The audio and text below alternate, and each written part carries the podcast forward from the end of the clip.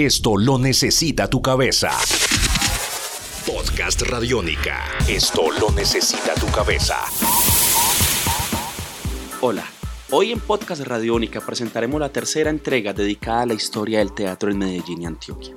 En este capítulo abordaremos esa historia desde dos visiones del teatro Hablaremos de la Casa del Teatro como centro cultural, de pensamiento y de gestión. Y también hablaremos del parcero del popular número 8 como un personaje gestado desde el barrio. Mi nombre es Santiago Arango y para comenzar hoy hablamos con Gilberto Martínez, director de la Casa del Teatro.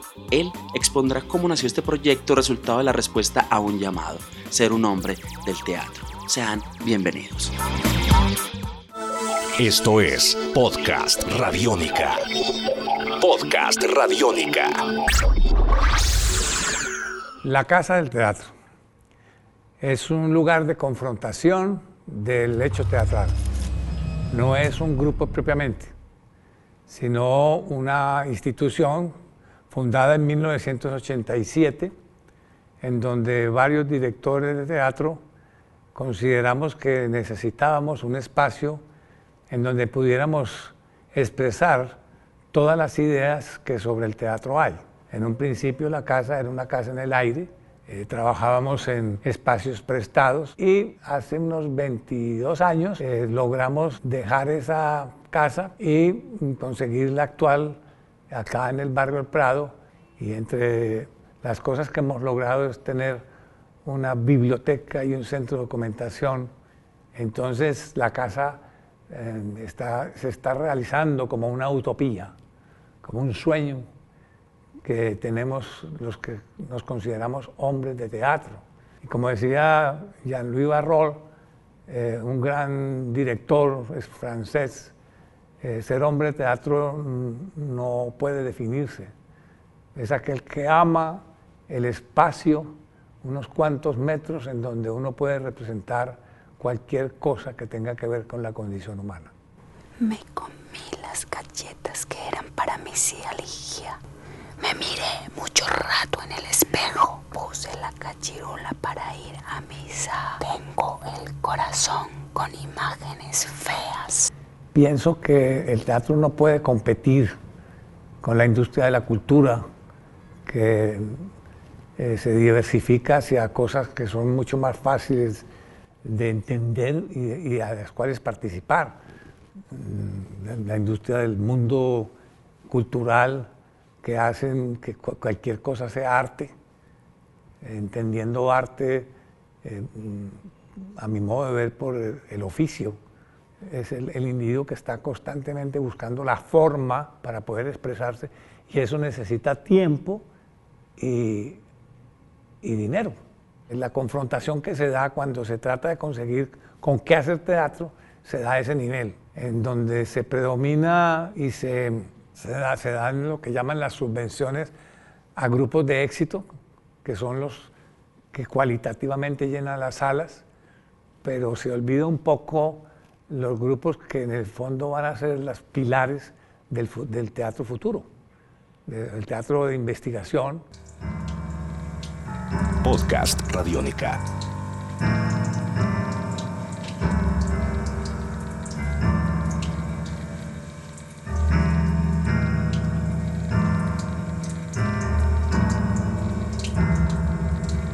La significación del teatro está en el código que cada uno tiene.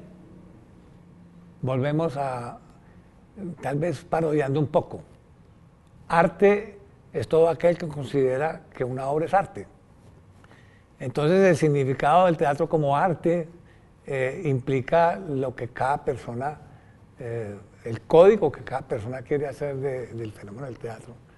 Entonces yo no puedo generalizar qué significa el arte qué significa el arte del teatro, sino que mm, sin, irme al relativismo, pienso que, hay, verdades que tienen diferentes facetas de entenderlo. Para mí el mundo de todos los días es insólito. Dentro de una crueldad hay una bondad. Dentro de la oscuridad hay luz. Y, en ese sentido eh, pienso que no, nunca lo voy a lograr. La utopía nunca se logra. pero hay que luchar por ella. El tipo de teatro que estoy preconizando es, de, hombres de teatro y en nuestra sociedad es casi, en este momento, hablo de Medellín, eh, no creo que haya mm, dos o tres que sean capaces de dedicarse 100% a este tipo de trabajo. Fue triste empezar a sufrir tan joven. Tenía que disimular aquella enfermedad humillante porque alguna vez que me había atrevido a comentarla, me había respondido con risas irónicas y sin muestra alguna de piedad. Me sentía diferente y ridículo. Entonces la significación del dato eh, en general mata la particularidad que es la que yo estoy defendiendo. Hay una dialéctica entre la realidad, entre la particularidad y la generalidad. La generalidad mata el arte. Podcast Radiónica. Cada, cada cosa en su lugar, en la práctica concreta, qué significa el dato para un, para un determinado momento de mi vida, del actor y de, la, y de la persona que está viendo el teatro. Tus oídos se abren. Podcast Radiónica. Ustedes escuchan Podcast Radiónica y acabamos de repasar la historia de Gilberto Martínez y su casa del teatro. Él nos hablaba de su posición frente al arte, al teatro mismo y su mirada de la industria de la cultura. Mi nombre es Santiago Arango y en la segunda parte de este tercer podcast dedicado a la historia del teatro en Medellín y Antioquia, escucharemos a Robinson Posada, quien creó El Parcero del Popular número 8, un personaje que reflejó de las calles, los barrios, el contexto sociocultural y político de Medellín. Esto lo necesita tu cabeza. Podcast Radiónica. Esto lo necesita tu cabeza. Bueno, El Parcero del Popular número 8 nace por la necesidad de que el barrio también tiene eh, la palabra, eh, tiene la expresión para contar.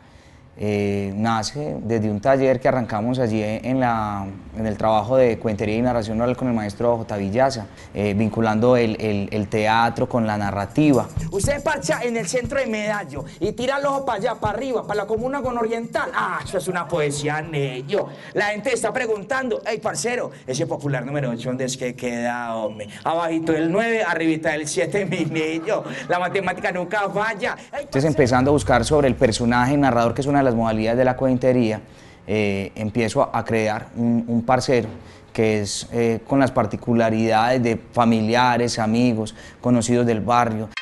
Que aquí Don Juaco nos patrocina una cerveza. Pero que seamos la bulla.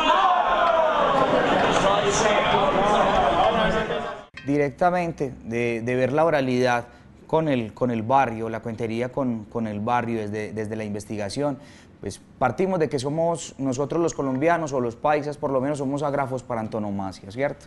Ese asunto de, de más que el escribir es el contar, el narrar. Venimos de, de, abuelos y de ancestros que fueron grandes narradores, grandes contadores de historias. Y cuando me encuentro con el asunto del, del parlache me da una fuerza eh, y, un peso escénico, dramático y artístico desde lo narrativo. Y seguimos subiendo a cuadras de Medallo Popular número 8. Esas calles que no las pavimentan, no que las revocan, hombre. ¿Sabe cómo atracamos allá, parcero? ¿Sabe cómo atracamos? El socio, la plata o lo empujo, diga a ver. Con decirles que el agua subida está cansada, está pidiendo jugo y todo. Hombre. ¿Cómo tiramos los voladores en diciembre? Así vea. La elegancia. Pero donde llegamos a la esquina, al parche, a la tienda de Don Juaco. Y desde esa tienda hablamos y reconstruimos todos los días a este terruño que es esta poesía Antioquia, Medallo, Colombia, el barrio como las líneas de una mano abierta. La relación mía con la ciudad, con Medellín, con, con, lo que he recorrido es, el universo, es el universo del, del contar. Medellín es, Medellín es como, como tres libros al tiempo. Medellín es una en, en la mañana, ¿sí o qué? Con, un tipo de población, con una energía eh, distinta. Por la tarde es, es, más, es más aguerrida, ¿cierto?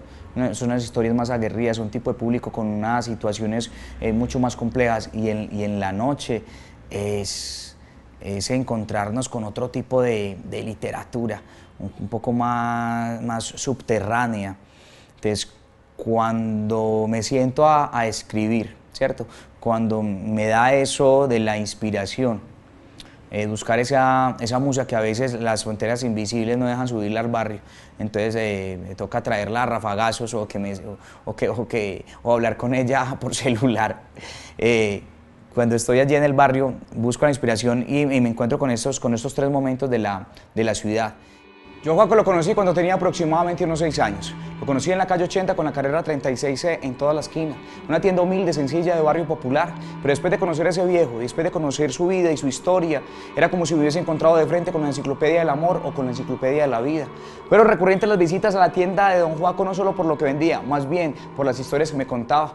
Yo recojo las historias, veo la, la situación lo otro que me quiere eh, contar a través de su vida y lo llevo a la escritura y de la escritura luego lo, hacia el escenario, llevándolo desde el ritmo, desde, desde la intención narrativa.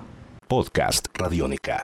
Hasta este momento, esta tercera entrega de Podcast Radiónica dedicada a la historia del teatro en Medellín y Antioquia. Gracias por su compañía. Esto es Podcast Radiónica.